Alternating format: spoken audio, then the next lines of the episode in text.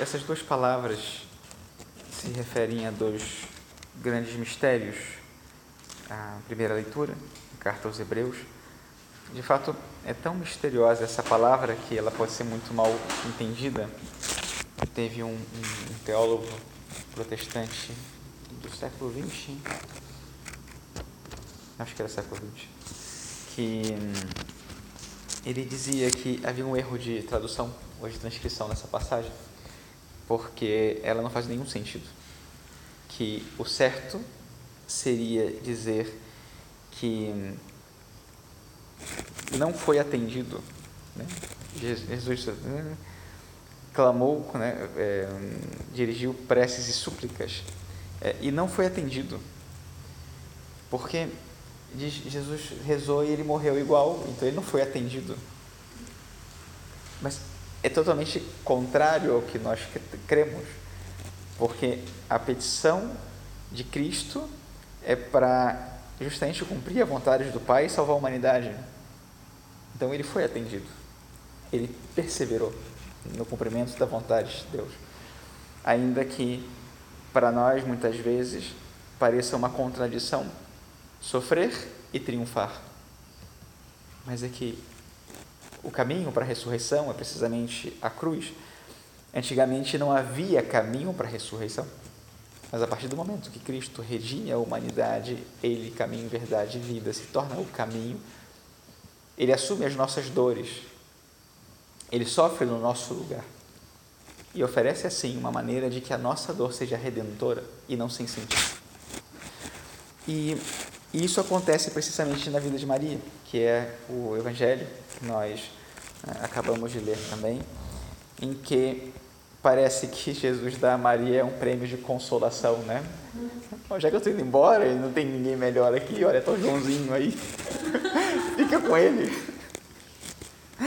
Né? E Nossa Senhora teria dito, puxa vida, né? tinha um filho tão bom e agora isso daqui. Né?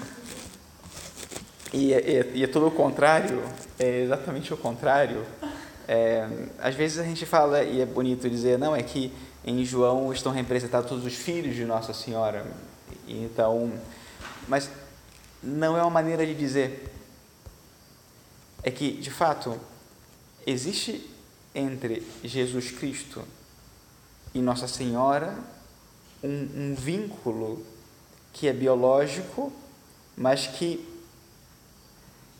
é um vínculo no qual está presente toda a humanidade, todos os seres humanos, de fato.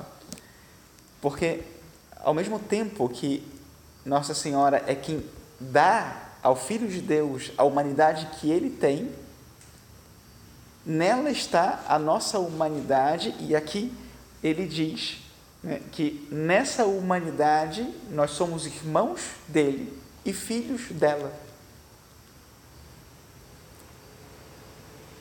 E é que na nossa mentalidade, às vezes, nós achamos que tudo depende de mérito. E é verdade, para Deus também tudo depende de mérito. Porém, quem soluciona a questão do mérito aqui não é ela, é Ele. É Jesus Cristo. O que, que Maria fez para merecer isso? Não, nada. Nada. Ela não fez nada para merecer isso.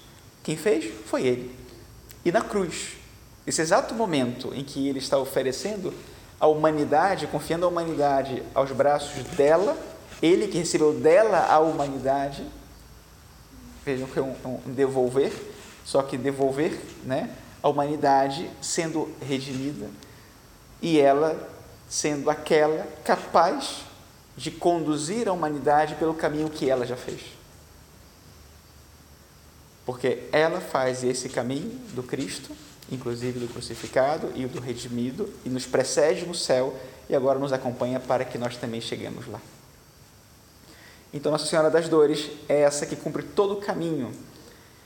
Então, é até seria interessante dizer né, que Nossa Senhora é, das Dores, ela não é Nossa Senhora das Dores somente, ela é Nossa Senhora da Esperança também. As duas ao mesmo tempo, porque não pode ser uma sem a outra. As duas coisas acontecem nela ao mesmo tempo.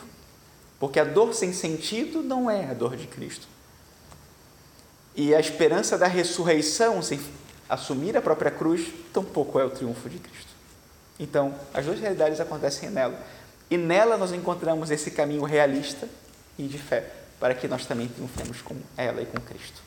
Louvado seja nosso Senhor Jesus Cristo.